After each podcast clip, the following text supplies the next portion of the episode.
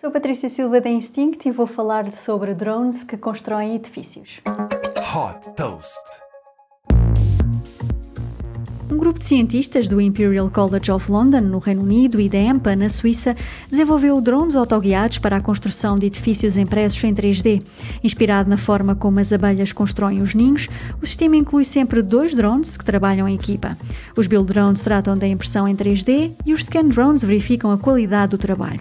Como são autoguiados, são capazes de operar de forma autónoma, mas com supervisão humana para verificar o progresso e intervir caso seja necessário.